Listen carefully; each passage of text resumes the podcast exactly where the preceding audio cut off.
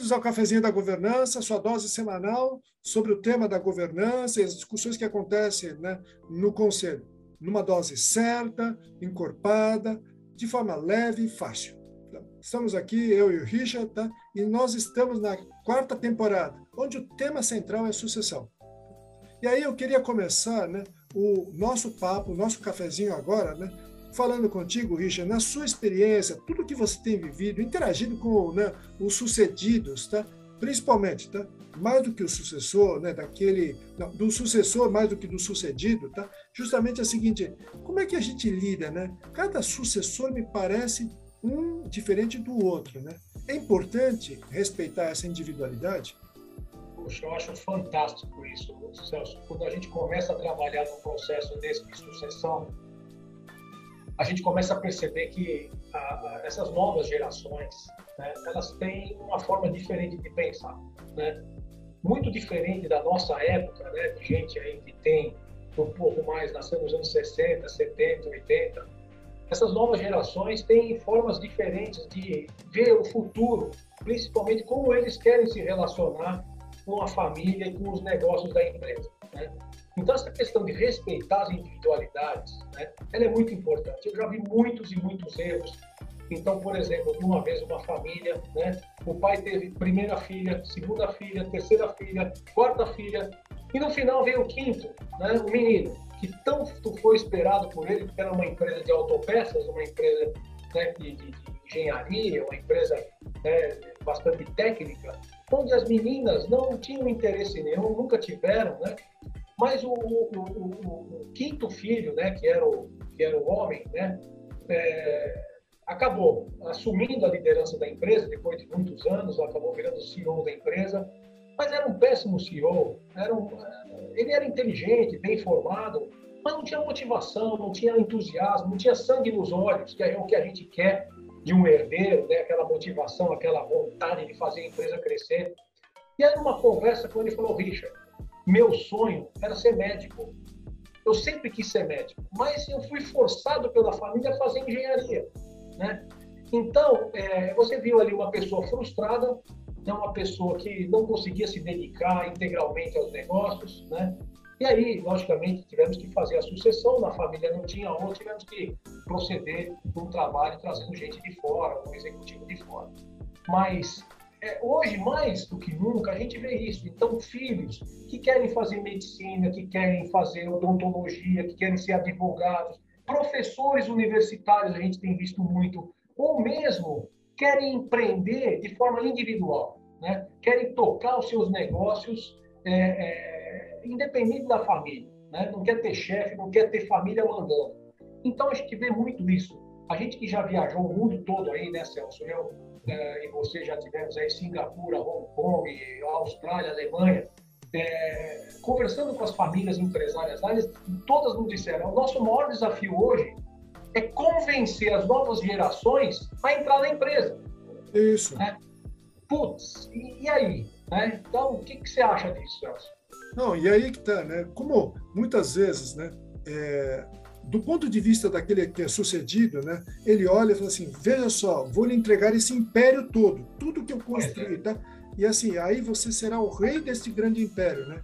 E muitas vezes, né, apesar do amor, do carinho, por ser né, filhos, muitas vezes, né, uh, nossos, tá? A gente acha que o futuro que a gente deseja para eles é o futuro que eles desejam para eles mesmos, tá?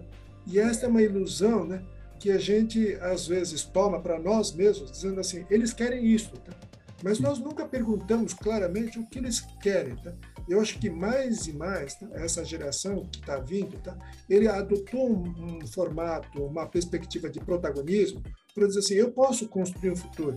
Então, assim, cabe a nós né, entendermos o que eles querem né, e que a empresa seja uma opção, né?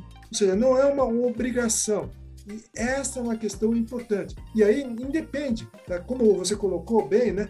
É o seguinte, independe de ser né, uma filha, um filho, né, qual seja, tá? Uma série de pontos, né, de preferências, né, ou né, uh, posições, né? Assim, ele é uma opção, ele escolheu, ele escolheu aquele caminho, ele quer fazer aquilo acontecer, quer fazer a companhia crescer. Ele entende que isso é importante para ele, mais do que para os negócios. Tá? E aí, realmente, nós temos um processo de sucessão, não só tranquilo, mas alguma coisa que alguém assumiu o amor por aquilo, tá? porque realmente ele acredita que ele pode fazer a diferença no mundo, tá? se ele puder conduzir a empresa daquela forma. Eu acho que esse desafio né, na sucessão de empresas familiares se torna importante. Tá?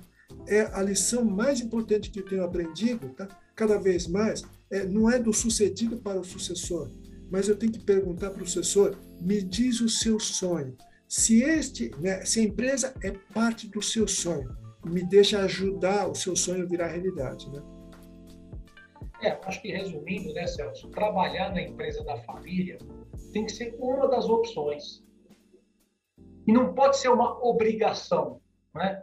Puxa, você nasceu aqui agora, nessa família, você necessariamente vai ter que ser um executivo nessa empresa, crescer aqui, um dia virar CEO, depois virar membro de conselho esse caminho, as, essas novas gerações, elas não, não querem mais. Né? Elas, elas, querem é, criar o seu próprio caminho. Então, acho que os pais, né, os futuros sucedidos aí, têm que respeitar, têm que observar isso. É uma questão muito delicada, né?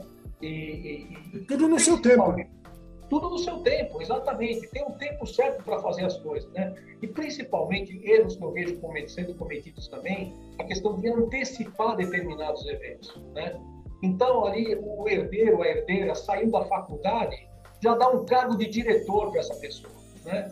Não vai funcionar. Primeiro que não vai ter legitimidade dentro da empresa. Né? Os colegas, os amigos, os, os, os outros empregados, colaboradores, falam, poxa, esse cara é filho do, do dono, aí por isso que ele está ali. Né? Então, é, tudo tem um processo, né? tem um plano, tem que ter um plano de longo prazo para que ele assuma essa nova função.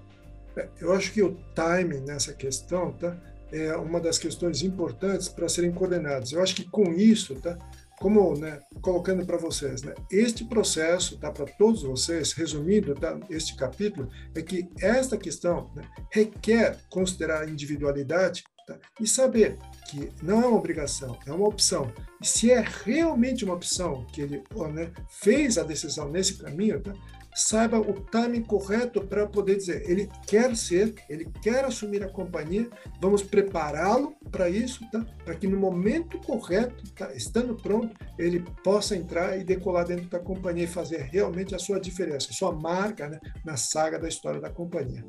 Mas é isso, gente. Muito obrigado pela participação. Tá? Então, assim, voltamos na semana que vem. E aí, Richard?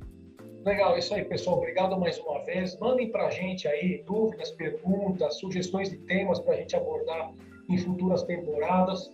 E se quiserem também, como a gente já está já tá acontecendo, convida a gente para um cafezinho presencial. Né? Com o maior prazer, eu e o Celso vamos até você. Vamos passar aí uma hora batendo papo, trocando ideias, né? discutindo questões importantes e tomando um cafezinho bastante, bastante salutar. Obrigado. Até a próxima. Obrigado. Tchau, tchau.